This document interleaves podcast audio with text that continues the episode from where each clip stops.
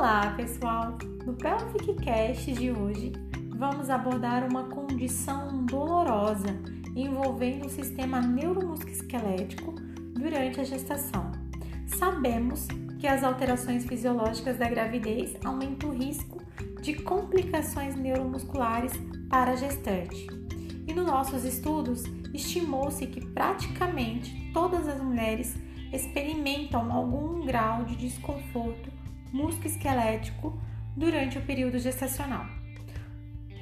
Nosso objetivo aqui é detalhar alguma dessas disfunções neuromusculoesqueléticas mais comuns no período gravídico puerperal, que é a síndrome do túnel do carpo. Sou Priscila Vechisky, fisioterapeuta pélvica.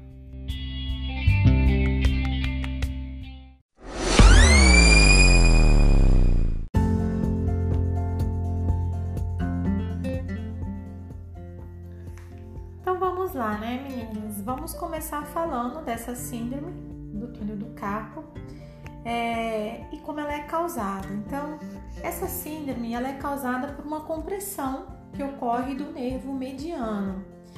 É, esse nervo ele passa pelo túnel do carpo sobre o retináculo dos flexores do punho. Retináculo. O que, que seria retináculo, Priscila? Retináculo é um, uma faixa de ligamento ou até mesmo o ligamento ele que ajuda a manter um órgão ou uma articulação em sua posição. Ele é considerado um ligamento de retenção ou ligamento de proteção, tá? Então, é, clinicamente, essa síndrome ela é reconhecida por diminuição da função nervosa sensorial e às vezes motora, de uma ou de ambas as mãos, tá? Ela é considerada uma mononeuropatia e mais frequente na gravidez. Ocorre principalmente no terceiro trimestre, mas também pode surgir desde o início da gestação. E de acordo com a literatura, a incidência sofre uma grande variação, uma oscilação de 0,8% a 70% dos casos tá? E, e, entre as causas relacionadas com a gestação estão as alterações metabólicas, as alterações hormonais e as retenções de líquido, né, gente? Que podem levar a um edema no local e causar essa alteração na região do túnel do carpo, como, uma, como a compressão, né? Do nervo mediano. Então, o edema naquela articulação vai comprimir o nervo. Então, vale fazer um adendo aqui que, por exemplo, diabetes gestacional, ela também pode desempenhar é, um papel significativo é, em relação a essa síndrome, porque a desacelera... Eita! A desaceleração quase não sai, generalizada da condução do nervo, causando assim também a alteração dessa síndrome, tá, pessoal? Então, o que, que vocês, gravidinhas, vão começar a sentir? A gestante ela pode sentir uma parestesia. O que, que é uma parestesia? É uma sensação de formigamento, tá, pessoal? Principalmente na mão. E essa, esse formigamento ele pode ter um, pode irradiar, por exemplo, para o antebraço ou para o ombro, tá? E ela vem acompanhada de dor.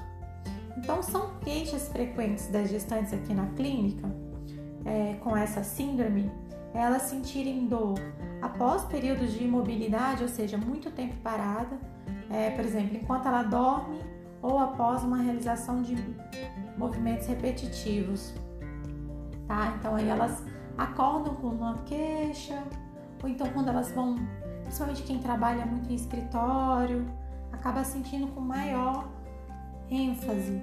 Então algumas queixas é, que a dor as fazem acordar também durante a noite, nos períodos da manhã. E essa dor, principalmente pela manhã, ela pode ser mais intensa, tá? Repercutindo, por exemplo, na dificuldade de segurar alguns objetos. Então, na avaliação deve ser completa. sendo analisado todos os dados fornecidos pela gestante, realizar os testes de padrões motores e sensoriais e depois dessa avaliação, a intervenção fisioterapêutica é a melhor opção, por ser mais conservadora, tendo em evidências científicas uma taxa alta de resolução em 50% dos casos. A intervenção cirúrgica, ela deve ser indicada nos casos em que haja um comprometimento funcional e debilitante e nos quais a fisioterapia não tenha tido resultado, tá, pessoal? Então temos também evidências que 66% dos sintomas eles desaparecem até em um ano após o parto, tá? Então a fisioterapia tem aí como objetivo aliviar a dor, melhorar a mobilidade. Além disso, tem-se também como objetivo o controle da força necessária para as habilidades funcionais.